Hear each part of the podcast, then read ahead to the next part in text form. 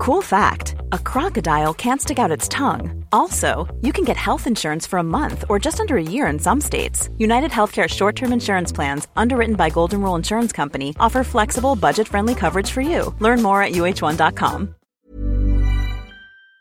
Hey Leute, hier ist das Serientaxi, eure wöchentliche Show von serienjunkies.de. Jeden Donnerstag, 12 Uhr, live bei Twitch. Mit Axel. Und Felix. Und Annie. Äh, nein. Ab Sonntag gibt es das Serientaxi als Podcast und bei YouTube. Abonniert uns bei iTunes und hinterlasst uns Feedback bei Twitter unter dem Hashtag Serientaxi.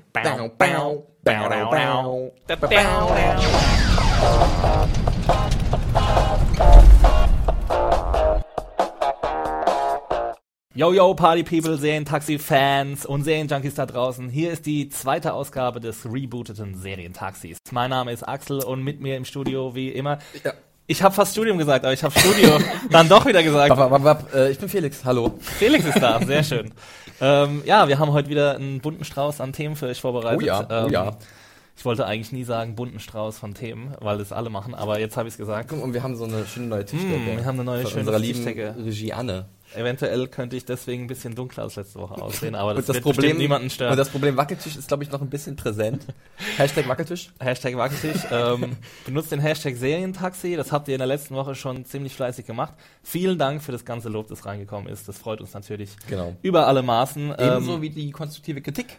konstruktive. Kritik. Und die vielen Fragen, Natürlich. die wir ganz kurz klären wollen. Zumindest wollen- einige von denen. Bevor wir in Medias Res gehen. So ist es. Felix hat es schon äh, sehr schön gesagt. Ähm, wir haben mehrere Zuschriften zu bestimmten Themen bekommen. Und zwar, was euch am meisten interessiert hat, war, warum wir eigentlich Donnerstagmittags um 12 Uhr auf Sendung gehen. Äh, Felix, hast du eine gute Antwort dafür? Ähm, es geht nicht anders. Wir haben eine Antwort, ob sie ja, gut ist. äh, wir können natürlich nicht abends immer äh, eine Twitch-Show machen, weil das auch vom redaktionellen Ablauf ein bisschen doof ist. Äh, Wir Genau. müssen natürlich auch ganz normal tagsüber Sachen machen, Reviews schreiben, News verfassen, äh, die Content-Datenbank füllen Mhm. und äh, außerdem haben wir uns auch gedacht, dass 12 Uhr mittags vielleicht so ein wirklich so ein schönes kleines Serien-Mittagsmagazin vielleicht wäre, Mhm. ne? wo die Leute Pause machen, sich ihre Tortell- Tortellini warm machen in der Mikrowelle, sich vor ihrem Rechner einfinden und äh, dann gehen sie mal auf Twitch und können uns dabei zusehen, wie wir über irgendwelche Serienthemen quatschen. Also für all jene, die jetzt gerade Tortellini essen, äh, guten Auch Appetit. für alle anderen. Dafür äh, und auch für alle anderen natürlich. Äh, wir freuen uns, wenn ihr hier dabei seid. Ihr könnt uns natürlich auch auf anderen Wegen empfangen. Ähm, dazu die nächste Frage, warum wir eigentlich erst am Sonntag kommen. Und äh, Flixi, ich übergebe das Wort. Richtig, unsere Ausgabe wird ja am Sonntag als Podcast und als äh, YouTube-Video veröffentlicht und da wurden auch einige Fragen gestellt. Warum denn so spät? Nun, wir wollen euch natürlich so ein bisschen zwingen, dass ihr donnerstags hier einschaltet und unsere Live-Präsenz etwas unterstützt. Das wäre natürlich sehr cool. Äh, wir überlegen, oder wir schauen mal noch, ob wir bei Sonntag bleiben, aber bis jetzt denken wir eigentlich, dass das ganz gut ist. Ihr müsst euch halt ein bisschen gedulden, aber wenn ihr live dabei seid, dann kriegt ihr sofort die brandheißen Infos. Ansonsten äh, müsst ihr euch heute ein bisschen in Geduld üben. Und wie wir alle wissen, Zwang, ähm, aus unserer Kindheit wissen, Zwang hat schon immer sehr, sehr gut Wir funktioniert. konditionieren euch darauf, ja. Also, falls ihr uns jetzt am Sonntag zuhört, ähm, es ist momentan leider so äh, und es wird auch erstmal so bleiben.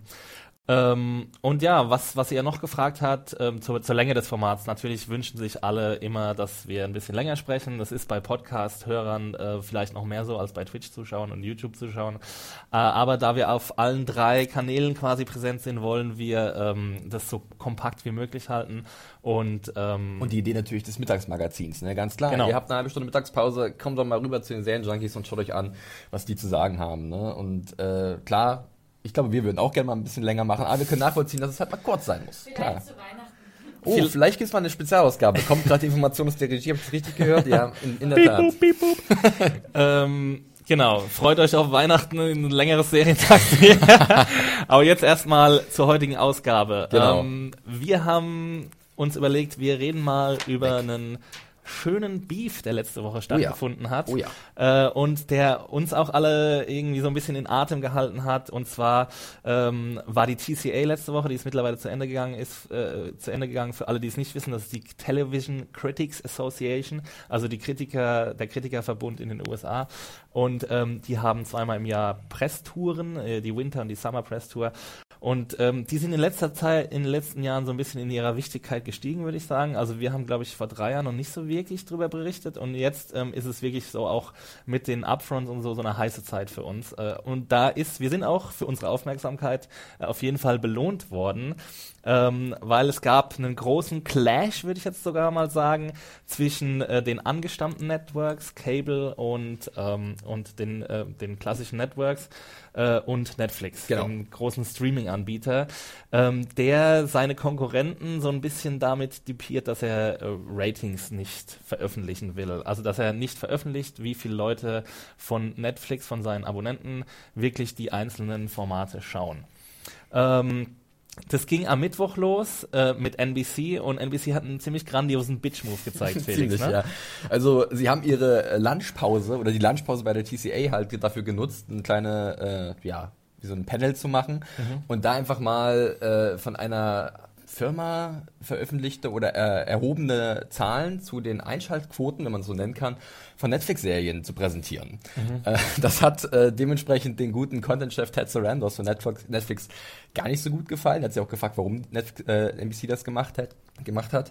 Aber äh, es war sehr interessant, was dabei rumgekommen ist, allein an Zahlen, um mal Vergleichswerte zu haben, so ein bisschen zu den Network-Zahlen. Aber auch, was es jetzt ausgelöst hat. Wirklich nämlich diesen Beef zwischen Netflix, NBC und auch ein Stück weit FX, äh, das in Person äh, des Chefes oder des Senderchefes äh, John Landgraf. Genau, der Mayor of Television Mayor wird of er Television. ehrfürchtig genannt. Er ist auch je- derjenige, der im letzten Jahr den Begriff Peak TV geprägt hat. Also gesagt hat, es gibt momentan so viel gutes Fernsehen in USA, dass das grandiose Fernsehen quasi weggedrängt Mhm. wird dadurch. Und er hat sich natürlich jetzt auch wieder zu Wort gemeldet, weil wie das so ist, wenn jemand als Mayor of Television bezeichnet wird, dann Mit ähm, seiner Schärpe. mit seiner Schärfe, dann muss er natürlich zu allem seinen Senf dazugeben. Und äh, ja, NBC hat angefangen und es war schon ein ziemlicher Affront. Also sie haben es den Netflix Reality Check genannt. Jetzt, ähm, Ja, völlig zu Recht muss ich auch mal kurz ein, einsteigen, weil äh, der gute Ted Sarandos, der wird halt nicht müde zu erwähnen, wie erfolgreich Netflix ist und wie toll die Formate sind, die sie machen. Und da sind wir auch, glaube ich, einer Meinung, dass Netflix uns ein sehr diverses Angebot immer wieder bereitstellt.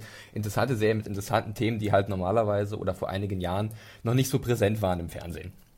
Aber wenn er halt immer wieder sagt, wie erfolgreich wie toll das alles ist, dann braucht er dafür auch irgendwie eine Grundlage. Und die einfachste Grundlage, die man schaffen kann, äh, oder der beste Beweis, sind halt Einschaltquoten oder Zahlen. Wie viele Leute gucken zum Beispiel Jes- Jessica Jones, wie viele Leute gucken Narcos? Ähm, geht das überhaupt einher? Kann man überhaupt behaupten, dass es erfolgreich ist? Ja? Und das hat sich Netflix bis jetzt noch nicht irgendwie gewagt, Zahlen zu veröffentlichen. Und jetzt wird so ein bisschen in den Bienenstock reingepiekst von NBC und FX. Und äh, die Zahlen, die veröffentlicht wurden, ja, wenn sie jetzt stimmen, anscheinend sind sie Savannos relativ egal, aber ich glaube schon, dass jetzt so eine Kettenreaktion folgen wird, dass sie schon mehr unter Zugzwang geraten von Netflix, jetzt wirklich mal die Zahlen zu veröffentlichen. also Sarandos hat sich eben auch sehr weit aus dem Fenster gelehnt, als er einmal sagte, äh, zum Beispiel, dass Narcos, Das war ähm, sehr gut, ja. das Drogendrama um Pablo, Pablo Escobar, ähm, mehr Zuschauer hat als Game of Thrones. Und wenn du sowas sagst, ne, und das haben dann Land, hat dann Landgraf auch ähm, zu Recht, wie ich finde, angemerkt, ähm, wenn du sowas sagst, dann musst du das auch mit Zahlen belegen können. Also du kannst dich nicht einfach weit aus dem Fenster lehnen und dann irgendwie sagen, ja, unsere Zahlen, die wir erheben, die, ähm, die legen das nahe, aber ähm, wir veröffentlichen sie nicht. Also das ist dann schon so ein bisschen kindisches Gehabe. Entweder du veröffentlichst, veröffentlichst keine Zahlen und misst dich dann auch nicht mit den anderen und sagst, okay, wir haben unsere, unsere Abonnenten, sie haben weltweit 70 Millionen Abonnenten, sie haben in den USA davon 43 Millionen Abonnenten. Wobei da auch die Zahl ein bisschen zurückgegangen ist im letzten Quartal, wie wir lesen konnten in diversen Artikeln. Genau, also ähm, die, die Wachstumsziele von Netflix wurden in den USA erreicht. Äh, weltweit wurden sie, ähm, wurden sie überstiegen, ähm, aber das liegt natürlich auch daran, dass sie jetzt äh, sehr stark am Expandieren sind. Also Genau. dass sie jetzt, ähm, ich glaube, auf einen Schlag in 130 Ländern präsent sind. Das, das Außer in auch China? Noch, auch noch thematisieren. Und Nordkorea und Syrien, glaube ich. Und auf der Krim gibt es Ja. leider auch kein Netflix. okay, sorry Ähm, Leute auf der Krim, ihr habt Ja, schon Netflix. viel mitmachen müssen. Ja, äh, Netflix, jetzt fehlt auch noch Netflix. Jetzt fehlt auch noch Netflix, ey, jetzt Äh, Scheiße ja, am Net. Netflix ähm, expandiert krass, das muss man wirklich sagen. Ähm, es gab ja dieses 5 Milliarden Euro oder, nee, 5 Milliarden Dollar oder 6 Milliarden Euro Versprechen, Ja. was jetzt getätigt wurde. So viel Geld wird 2016 in Seriencontent gesteckt. Mhm. Dazu eine Milliarde ins Marketing und 800 Millionen in die Technik. Das ist der absolute Wahnsinn eigentlich, ne? Also, also 6 Milliarden in Content und davon ge dazu gehört natürlich auch Ach so, du meinst, also ach ja. Der gesamte Content, aber Richtig, ja, genau. nicht nur in ähm, und, und das ist unglaublich, ganz klar. Das nimmt neue Dimensionen an. Ja, äh, das merkt auch die Konkurrenz. Ich meine, der Landgraf hat auch selbst gesagt auf der TCA, dass Netflix schon sehr aggressiv um Serien wirbt. Also die haben zum Beispiel auch The Crown, was diese neue Historienserie mit ähm, Claire Foy äh, über Elizabeth II. Das hat sich halt auch Netflix geschnappt vor äh, FX, die es auch haben wollten, genauso wie Master of None, weil Netflix halt extrem viel Kohle auf den Tisch gelegt hat. Und das zeigt sich schon ein bisschen, dass sie halt wirklich krass mal expandieren sind, aber ich weiß halt nicht so wirklich, ob Netflix damit so erfolgreich ist, oder ob sie uns wirklich was Gutes dann auch liefern. Oder Ja. ob sie eher durch dieses krasse Akquirieren von so viel tollen neuen Serien, toll jetzt mal in Anführungszeichen, diese Branche nicht so ein bisschen verwässern. Weil du hast es gesagt, äh, das grandiose Fernsehen wird irgendwie mal weniger. Wir haben diese klassischen Good but not great Formate, wo du denkst, ja, die kann man sich angucken, die sind ganz nett, aber sind sie wirklich so großartig oder so einschneidend für die Serienlandschaft? Und da bin ich bei Netflix so ein bisschen am Zweifeln. Es ist so ein bisschen auch eine Wettbewerbsverzerrung. Also Ja. darüber ähm, beschwert sich Landgraf eben, dass, dass Netflix irgendwie die einen riesen Geldkoffer auf den Tisch stellt und sich erstmal nicht Gedanken macht, ob, sich, ob das überhaupt profitabel ist. Also sie haben ja zum Beispiel, was hat, glaube ich, Marco Polo, hat, glaube ich, 100 Millionen gekostet, die Die haben dafür Staffel sogar extra ein Studio in Asien aus dem Boden gestampft, äh, wo jetzt auch viele asiatische Produktionen für Netflix stattfinden sollen. Unter anderem ist da, glaube ich, jetzt auch die äh, Crouching Tiger und Hidden Dragon Fortsetzung entstanden. Ähm, ja, da ist schon, das, das, natürlich werden da auch Arbeitsplätze geschafft, das ist wunderbar, logisch für die Branche.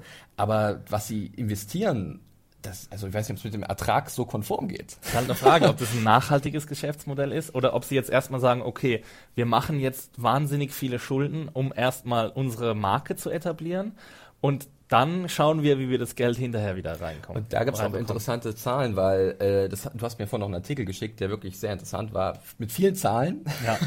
aber, die werden wir euch jetzt einzeln vorlesen. Nee, Leute. aber die Essenz war eigentlich nur, dass äh, halt bis 2016 die Anteilseigner von Netflix, oder von Net- Netflix-Aktien, nicht wirklich damit rechnen können, dass sie irgendwie einen Plus rauskriegen. Das wird auf Break-Even hinauslaufen. 2017 ist angedacht, dass man mal so ein bisschen Profit halt wirklich auch rauskriegt.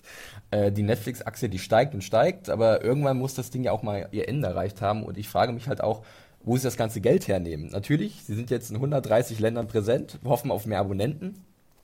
Aber das, was sie ausgeben wollen, und es wird ja nicht weniger, auf keinen Fall. Also wir haben, ja. glaube ich, 2016 sind 600 Stunden Content, die man uns verspricht. Das ist der Wahnsinn. Vor allem, weil sie auch alles verlängern. ja, weil sie auch alles verlängern. Äh, und, und ich weiß nicht, wie sie das, also irgendwann muss es mal platzen, die Blase. Ich erinnere mich immer so ein bisschen an Finanzkrise, Immobilienblase. Irgendwie sehe ich am Horizont, was Du passieren musst mal noch The Big Short gucken und Ja, dann, wir müssen irgendwie einen Weg finden, Felix, wie wir davon profitieren können. wir müssen irgendwie, Ich würde sagen, wir kaufen Mubi-Aktien. Kennt ihr Mubi? was ist eigentlich mit Movie? Oder Watch On, den österreichischen Streamingdienst. genau.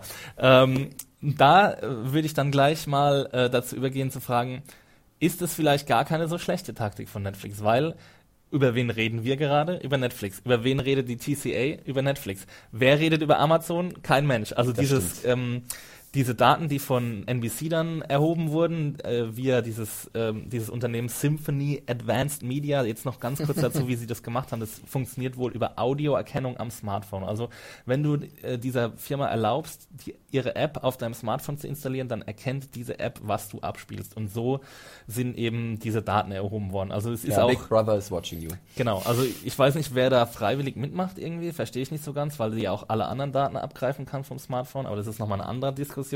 Ähm, auf jeden Fall kann Netflix diese Daten natürlich auseinandernehmen, weil es auch eine sehr kleine Sample Size ist. Ähm, also äh, ja, Stichprobe? Stichprobe, danke Felix, äh, mein Live-Übersetzer hier. ähm, und ähm, aber trotzdem, äh, ja genau, was, was, auf was ich hinaus wollte, ist, dass sie auch von Amazon Daten erhoben äh, haben von The Man in the High Castle und das waren dann ja zwei Millionen Zuschauer, 2,1 oder so, ja. Zuschauer oder so. Aber trotzdem hat sich ja die ganze Sache über Netflix ausgeschüttet so und niemand hat so wirklich äh, über Amazon geredet. Und von daher denke ich, Netflix macht schon irgendwas richtig, weil die Netflix-Serien, die sind in aller Munde mhm. und die Amazon-Serien nicht so wirklich. Ich würde aber gerne mal eine Frage in den Chat stellen, mit dem ja. wir ein bisschen arbeiten können, die ihr vielleicht zwischendurch mal beantworten könnt, während wir noch ein bisschen weiterreden und dann werten wir die später aus. Ich hoffe, ich verliere den Überblick nicht. Und zwar ist es bei mir bei Netflix jetzt so, wir haben es gesagt, 600 Stunden Content im Jahr 2016, 2015 waren es 450 Stunden. Irgendein Experte hat ausgerechnet, dass man halt 25 Tage, nicht 9 to 5, sondern wirklich 25 mal 24 Stunden braucht, um sich alles anzugucken, was Netflix rausgehauen hat. Der Wahnsinn. Aber für mich ist es so, wirklich, dass Netflix mehr Arbeit als Vergnügen geworden ist. Ja. Ähm, nicht nur aus beruflichen Gründen, wo es ja eh auch Arbeit ist, aber auch selbst wenn ich in, Freizeit, in der Freizeit Netflix gucke, es ist einfach so ein riesiger Workload, um mal dieses englische Wort zu benutzen. Mhm das eher wie eine Hürde ist, wie, eine, wie, wie irgendwas, was ich überwinden muss. Und jetzt weiß ich nicht, wie es euch geht, äh, könnt ihr ja gerne mal darauf antworten. Habt ihr noch wirklich so richtig Spaß auf Netflix oder ist es wirklich schon, oh Gott, jetzt kommt das nächste zehnteilige Ding und nächste Woche kommt schon wieder das nächste. Wohin mit meiner Zeit? First World Problems, ganz klar. Ja. Aber äh, das ist halt mein Problem, was ich zurzeit so ein bisschen mit dem Streaming-Anbieter habe. Und ich glaube, wir haben ja auch alle. Also, schreibt was, ne? Schreibt uns das bitte auf jeden Fall. Und ähm, wir haben ja auch beide, glaube ich, ähm, Serien, die wir einfach nicht gucken konnten von Netflix, weil einfach die Zeit gefehlt hat. Also ich habe auch. Oder weil sie nicht so gut waren. Und weil Hi, I'm Daniel, founder of Pretty Litter. Did you know cats tend to hide symptoms of sickness and pain? I learned this the hard way after losing my cat, Gingy. So I created Pretty Litter, a health monitoring litter that helps detect early signs of illness by changing colors, saving you money and potentially your cat's life. Pretty Litter is veterinarian developed, and it's the easiest way to keep tabs on your fur baby's health right at home. Go to prettylitter.com and use code ACAST for 20% off your first order and a free cat toy. Terms and conditions apply. See site for details.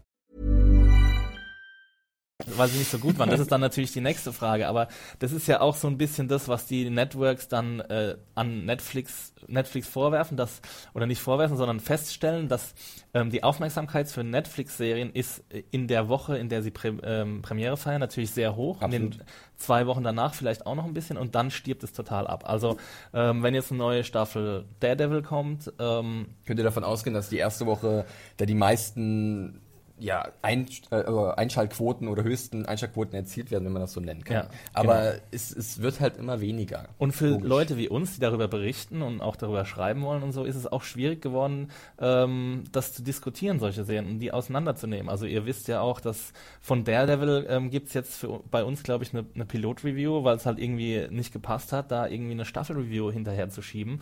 Äh, und manchmal, wenn, wenn jemand sich besonders für eine Serie interessiert, dann, dann schreibt er darüber, aber es ist halt halt nicht so, dass man jede Woche ähm, von neuem darüber schreiben kann in einzelnen Reviews und sich austauschen kann, sondern es ist eben ähm, ja so ein riesiger Berg und niemand guckt den gleichzeitig. Das ist ja auch so ein Problem. Alle ähm, ja, du kannst auch mit niemandem drüber reden, weil der sagt, ja, ich bin bei Episode 7 und du hast vielleicht schon die ganze Staffel gesehen und das ist alles äh, ein bisschen problematisch für die Debatte rund um Serien, was uns ja eigentlich auch am meisten Spaß macht. Daran. Richtig.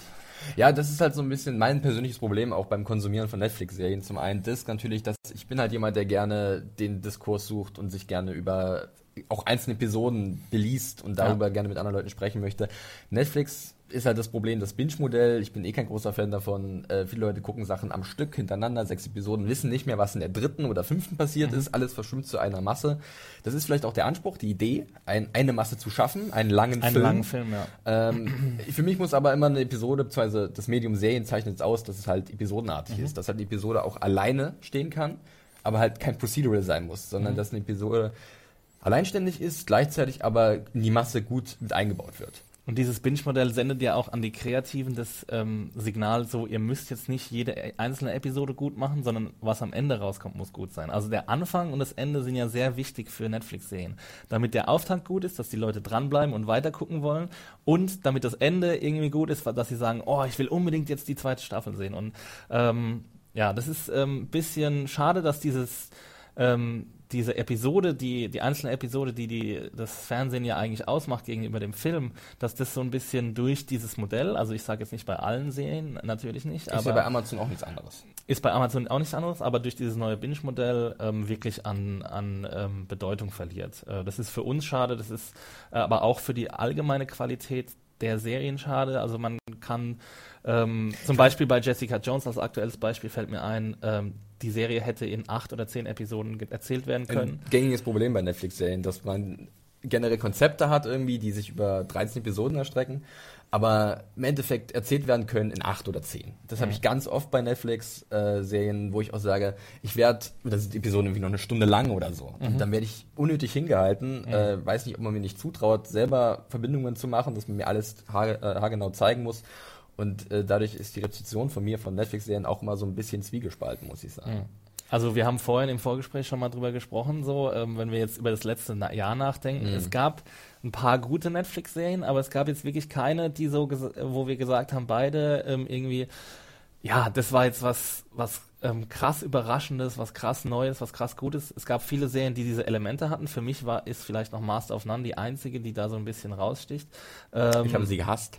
Felix hat sie zum Beispiel gehasst. Also es, es gibt jetzt nicht so einen Konsens wie jetzt zum Beispiel bei The Leftovers oder Fargo oder ähm, The Americans, so die, so die Rectify, solche Serien, die, wo, wo es so eine Art kritischen Konsens zumindest gibt, dass die in den letzten Ja. Jahren zum Besten gehört. haben. Und das Witzige ist eigentlich, dass die besten Serien bei Netflix, zumindest die, die wir abrufen können, keine Netflix-Serien sind. Also zum Beispiel Fargo, was in den USA eine FX-Produktion ist. Oder Better Call Saul, das bei AMC, AMC läuft.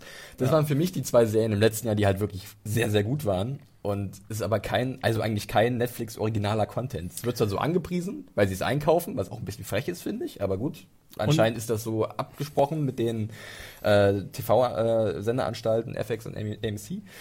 Aber sie sind halt, also die beiden sind schon eher noch das große Ding gewesen für mich und nicht, nicht so Netflix direkt. Ich fand, es ist auch so eine Art Geniestreich ähm, von, von Netflix, dass sie eben ähm, diese Serien von anderen Sendern so branden.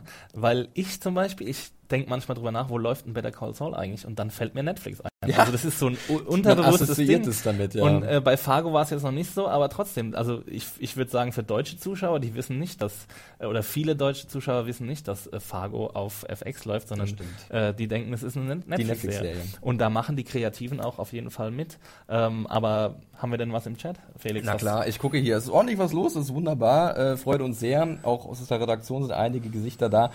Ähm, wir hatten ja die, ich hatte ja die Frage gestellt, wegen, wegen Netflix, mehr Arbeit als Spaß oder ist die Entwicklung dahin gegangen? Ähm, und ich fand es ganz witzig, Mario aus der Redaktion hat was sehr Gutes geschrieben. Mario! Und zwar, dass wir so einen, wie hat er es genannt, Kanon-Anspruch haben, dass wir gerne alles sehen wollen, um überall mitreden zu können. Und deswegen ist es halt für uns so eine extreme Masse an Serien, die uns immer wieder äh, ja, begegnet. Aber da können ja Serien-Junkies bestimmt auch mit, mit, also es sind ja nicht nur die Professionellen, die darüber schreiben, sondern auch die, die gucken. Äh, Anne nickt auch gerade ganz heftig. Sie will auch gerne alles gucken, schafft es leider nicht. Aber es immer. ist natürlich ein valider Punkt, ganz klar, dass Ja. dadurch, dass das ein bisschen das bedingt, dieses Denken, dass Netflix mehr Arbeit als, als Spaß geworden ist. Mhm. Andere schreiben, dass es gar nicht so wild ist für sie, weil das nur eine Frage des Zeitmanagements ist. Gut, Ja. das, das ist, kann man auch so sagen, ganz klar. Oder eine Äh, Frage des, der Aufgabe des und, Privatlebens. und der Prioritäten, vollkommen richtig, Mhm. ja. Ähm, und ansonsten sehe ich eigentlich oft schon, dass die Leute gerne Netflix schauen und vielleicht noch nicht da sind, wo wir sind, oder wo zumindest ich mich äh, sehe bei diesem Arbeitsproblem. Ähm, vielleicht kommt es ja bei euch noch. Äh, es freut mich, dass ihr noch so viel Spaß habt mit Netflix. Äh, mal abwarten, wie es nach 2016 wird, wenn ihr alle zwei Wochen, oder nicht, vielleicht glaube ich jede Woche fast schon, Mhm. was Neues bekommt und äh, gerne wirklich auch alles sehen wollt. Und dann vielleicht Es gibt ja auch noch andere Serien, ne? Also, es gibt aber auch noch andere Serien. ich muss auch wirklich sagen, was mir auf unserer Seite auffällt, ist, wie positiv Netflix einfach ähm, wahrgenommen wird. Also ähm, es ist oft so, dass, dass es heißt, bei anderen Serien zum Beispiel, ah, wenn die auf Netflix laufen würde, wäre sie besser. Oder Netflix, bitte hol doch die und die Serie zurück, weil daraus damit haben sie sich ja auch so eine Art Namen gemacht, dass sie tote Serien wieder auferstehen haben lassen. Zum Beispiel The Killing oder Longmire. Äh, Ähm, Lilyhammer haben sie auch sich Jetzt kommt äh, geholt. Gilmore Girls wieder. Also ähm, da ist schon, man muss schon sagen, bei aller Kritikwürdigkeit ist da schon eine Strategie dahinter. Wunderbar, dass du es ansprichst, weil äh, der User oder Userin Ralea äh, sagt, dass es relativ einseitig ist, dass wir ganz schön gegen Netflix, glaube ich, bashen. Das mache ich gerne. Ich bin wirklich ein Netflix-Basher, das gebe ich ganz ehrlich und offen zu. Aber jetzt hast du es gesagt, äh, wir können ja auch ein bisschen was Positives sagen, weil diese Strategie, die hat natürlich was, die bringt uns Serien, die vielleicht weg waren, die wir uns gerne zurückwünschen. Ähm, die gibt jungen Filme und Serienmachern Chancen. Ähm, und natürlich grasen sie auch sehr viele Themen ab, die es sonst so nicht gibt im normalen amerikanischen Network-Fernsehen oder die man halt wirklich nur von Kabelsendern kennt. Was Sarandos auch gesagt hat zu seiner Verteidigung ist, er will keine Quotenveröffentlichung, äh, Quotenveröffentlichung, weil es äh, Druck zwischen den äh, Kreativen erzeugt, weil dann immer gleich eine Ver äh, Vergleichbarkeit da ist zwischen den einzelnen Netflix-Erzeugnissen. Und da kann man ihn jetzt natürlich ansehen, dass er sich so als edler Ritter der Kreativen, ne? aber ich muss auch sagen, wenn die Leute keinen Druck verspüren, dann leidet vielleicht auch die Qualität des Formats, weil sie halt Äh, machen können, was sie wollen. Und dann das kommt halt andere viel Seite. Durchschnitt durch äh, bei rum äh, und Ja. viel good but not great. Und du denkst so, ja, es ist eine nette Serie, aber im Endeffekt redet nach zwei Wochen kein Mensch mehr drüber. ja. Ja. Ähm, haben wir noch abschließende Kommentare, Worte? Ich sag's zu- nochmal, ich bin. Ich, ich bin zwar nicht der größte Netflix-Fan, gerade von der, von wie sie arbeiten und was die Qualität der Serien angeht, äh, weil das wird mir immer ein bisschen zu sehr gehypt. Äh, aber ich weiß schon, das wertzuschätzen, dass sie uns halt Serien zeigen, die auch ein spezielle Publikum, äh, Publikums ansprechen. Publikä. Publikä. äh, zum Beispiel sowas wie Narcos oder Sense8. Ich meine, Sense8 war ich auch nicht der größte Fan, aber wer macht denn so eine Serie Du heutzutage warst der schon? kleinste Fan. Der kleinste Fan. Und das muss man den Dingen halt wirklich anrechnen, Netflix und Sarandos und allen, die mit drin sitzen, dass man anderes Fernsehen auch bekommt. Wie gut es ist, ist wieder was anderes, aber es ist was anderes und das finde ich immer ganz, ganz wunderbar. Also Netflix, danke, dass es euch gibt, aber werdet besser. Äh, das ist unser Fazit. ähm, und ja, dazu springen, dann springen wir jetzt noch Wir für haben, die, oh, für die verbleibende so lange Zeit. über Netflix gesprochen, aber äh, Wir haben ich nicht mehr so viel Zeit. Es musste mal raus, zumindest bei mir. Genau, es hat auch Spaß gemacht und jetzt gehen wir mal zum Konkurrenten von äh, Netflix, der ähm, da feiert nämlich eine Seriepremiere und zwar am morgigen Freitag. Die heißt Mad Dogs und der Ja, Felix weiß, haben, um was es Anne, geht. haben wir noch so ein, geilen, so ein geiles Ding, was reinfliegt? Oh, ist das super. Wow. Mensch, wir sind so fortschrittlich. äh, ja, wir sprechen ganz kurz über Mad Dogs. Äh, das startet, wie bereits von Ax gesagt, am morgigen Freitag, dem 22.01. Äh, bei Amazon. Die erste Staffel, äh, zehn Episoden hat. Die ist die US-Adaption der gleichnamigen britischen Serie Mad Dogs, die, glaube ich, 2011 lief. Die hat auch nur 14 Episoden in vier Staffeln. Kann man sich unter anderem auf, ich wurde korrigiert von Henning, das ist sehr gut, auf dem und von Hanna, glaube ich auch, auf dem schweizerischen Streaming-Dienstanbieter Watch 4 angucken. Danke dafür. Sagen vielleicht, sagt euch vielleicht nicht so viel, aber wenn ihr mal Bock drauf habt, schaut da rein. Es geht um so eine Gruppe von Freunden, die äh, nach, also in der US-Adaption nach Belize reist zu ihrem guten Kumpel Belize, Belize was wir aus Breaking Bad zu, zu ihrem guten Kumpel, der da vor Ort sich eine Villa äh, hingestellt hat, reist und da irgendwie ein schönes Wochenende verbringen will oder so. Äh, die dann nimmt aber diese Reise, ja, sagen wir mal, eine sehr tragische und verrückte Wendung. Die Jungs werden in so einer Art ja, riesigem Plot von kriminellen Drogen, Banden, Gruppierungen, Banden, Korruption bei der Polizei. Äh, verwickelt und müssen sich irgendwie da zurechtfinden. Ähm, Amazon hat den Piloten im letzten Jahr, im Januar 2015, Vor einem Jahr. veröffentlicht. Jetzt ist die Serie komplett da, ab Freitag halt dann. Und ich kann mich erinnern, ich habe den Piloten nochmal gesehen jetzt, den kann man sich übrigens jetzt nochmal angucken bei Amazon. Äh, hat mir ganz gut gefallen, muss ich sagen. Äh, ist ein lustiger Cast. Ähm, Michael Imperioli, den man von Sopranos kennt, ist dabei. Ähm, Steve Zahn. Steve Zahn, äh, Billy Zane, Billy Zahne. Billy Zahne äh, und auch ein Darsteller äh, aus dem Original. Sein Name ist Ben Chaplin, der hat da auch mitgespielt. und Romani Malco aus äh, Weeds. Genau. Und äh, ja, es ist ein verrücktes Ding. Also ich muss sagen, der Pilot hat mir wirklich gut gefallen, weil er am Ende so eine sehr abgedrehte Wendung halt nimmt. Und das hat mich schon irgendwie dann. Ich war am Haken. Ich wollte gerne wissen, wie geht's weiter, was passiert als nächstes. Wie so oft muss ich sagen, dass man so zehn Minuten vom Piloten wegnehmen kann, Ja. weil da gibt's so eine Stelle, da ist Vielleicht eigentlich sogar der, noch mehr, würde ich da sagen. ist, da ist der perfekte Moment eigentlich, um aufzuhören, um es richtig spannend zu machen. Guckt ihn euch an. Ihr werdet es vielleicht sehen. Aber im Großen und Ganzen sieht das Ganze ganz gut aus. Ähm, es hatte auch so knackige Dialoge. Es kommt von Ryan Sean, glaube ich. Sean Ryan. Sean Ryan, so rum. äh, dem Schöpfer von The Shield. Und Terriers, Leute. Und Terriers. Hier kommt mein Terriers Also Plug. es ist ein erfahrener äh, Serienmacher und Produzent. Äh, und man merkt dem Format schon an, dass da Potenzial auf jeden Fall ist. Mhm. Wie hat's dir gefallen? Ja, es hat ein bisschen lang gedauert in der Pilotepisode. Ich habe damals vor einem Jahr das Review geschrieben und habe dem drei Sterne gegeben, weil es mir 45 Minuten Exposition waren mir zu viel. und dann ging es 10 Minuten lang los. Aber dann wollte ich unbedingt wissen, wie es weitergeht. Und dann fand ich es ein bisschen schade, dass ich nicht weitergucken kann. Und das finde ich auch so ein bisschen vielleicht als abschließende Frage ähm, der Amazon-Pilotprozess. Ähm, wie siehst du den? Weil ich finde es irgendwie... Ich bin Fan, muss ich ehrlich Echt? zugeben. Ja. Und ich habe aufgehört, die Amazon-Piloten zu ich gucken. gucke außer wenn ich sie review. Es gibt jetzt, glaube ich, schon fünf oder sechs Pilot-Seasons, die Amazon ja. gemacht hat. Und ich freue mich immer wieder drauf. Ich war happy, als es so überraschende Pilot-Seasons gab ich versuche mich auch immer schnell zu melden, wenn da Reviews anstehen, weil man findet da immer so kleine Perlen. Also ich kann mich erinnern, in der letzten Pilot Season durfte ich eine Review zu Edge, The Loner schreiben und das, das hat leider nicht so bestellt viel wurde. Spaß gemacht. Eine der wenigen Sachen, die nicht bestellt wurde. Und ich finde, da sieht man schon mal so, äh, so Versuche oder Experimente äh, von Amazon in das Seriengeschäft vorzudringen. Auf der anderen Seite, ich kann das nachvollziehen, dass Leute keinen Bock drauf haben, weil die mhm. wollen das fertige Ding sehen, äh, das halt wirklich ausgearbeitet ist, eine komplette Staffel. Und warum soll ich mir den ersten Versuch von irgendeinem Serienmacher anschauen? Äh, da habe ich nicht meine Zeit anders füllen. Aber ich mag's, ich mag's, weil da sieht man immer wieder so Perlen und man hat so ein bisschen die Hoffnung, oh, wenn das bestellt wird, dann könnte das richtig gut werden. Und deswegen mag ich diesen Pilotprozess von Amazon eigentlich ganz gerne. Ich finde es halt schade, dass man immer ein Jahr warten muss, bis dann wirklich weitere Folgen kommen. Ja, das ist hart, aber. Aber so ist es bei Amazon. Sie haben es äh, gewählt und sie haben anscheinend meine, sind auch anscheinend zufrieden damit. Die Idee ist ja auch, dass irgendwie die Zuschauer dann mitentscheiden können, was bestellt wird, was ein bisschen undurchsichtig ist, weil ich glaube nicht, dass es im Endeffekt komplett nur an den Zuschauern hängt. Da wird schon ein bisschen geguckt, was kostet das Ding komplett, ja. wenn wir das machen. Der Illusion sollte man sie nicht hingeben. Ja. Aber es ist schon ein bisschen cool, dass halt dann ganz viele Leute sich beteiligen können, kleine Reviews schreiben können und abstimmen können, ähm, was denn bestellt werden sollte. Genau. So, das ist Mad Dogs, Leute. Ähm, läuft morgen, ab morgen, Richtig. ab Freitag, 22. Januar. Podcast-Hörer und YouTube-Videogucker haben es vielleicht jetzt schon gesehen. äh, können ja einen Kommentar hinterlassen, wie es Ihnen gefallen hat. Ja. Genau. Ähm, ansonsten, für alle, die jetzt live zu gucken, schaut vielleicht mal rein, wenn ihr Amazon habt. Äh, könnte ganz spaßig sein.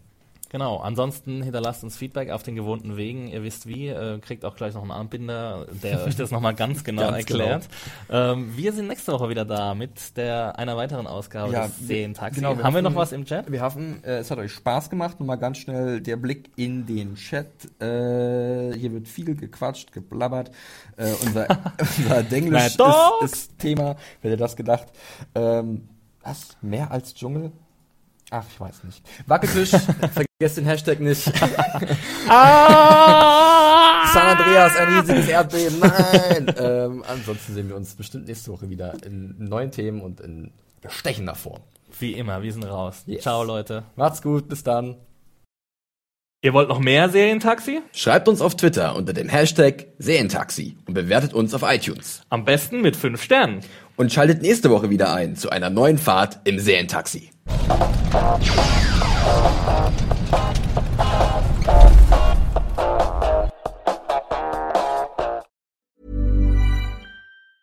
Normally, being a little extra can be a bit much, but when it comes to healthcare, it pays to be extra. And United Healthcare makes it easy with Health Protector Guard fixed indemnity insurance plans. Underwritten by Golden Rule Insurance Company, they supplement your primary plan, helping you manage out of pocket costs without the usual requirements and restrictions like deductibles and enrollment periods. So when it comes to covering your medical bills, you can feel good about being a little extra. Visit uh1.com to find the Health Protector Guard plan for you.